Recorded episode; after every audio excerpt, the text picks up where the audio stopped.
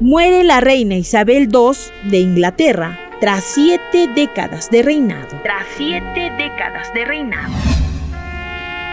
El 8 de septiembre del 2022 se anunció al mundo que la reina Isabel II murió en su residencia de Balmoral a los 96 años, después de un reinado de 70 años y 214 días, considerado el reinado más largo de la historia británica. Muere la reina Isabel II a los 96 años, la monarca más longeva de la historia que ocupó el trono por más de 70 años y que fungió como gobernante de más de un tercio de la población mundial, ha fallecido en su residencia de Balmoral en Escocia. Se encontraba de vacaciones y murió rodeada de sus hijos ante la expectación de millones de personas en todo el mundo.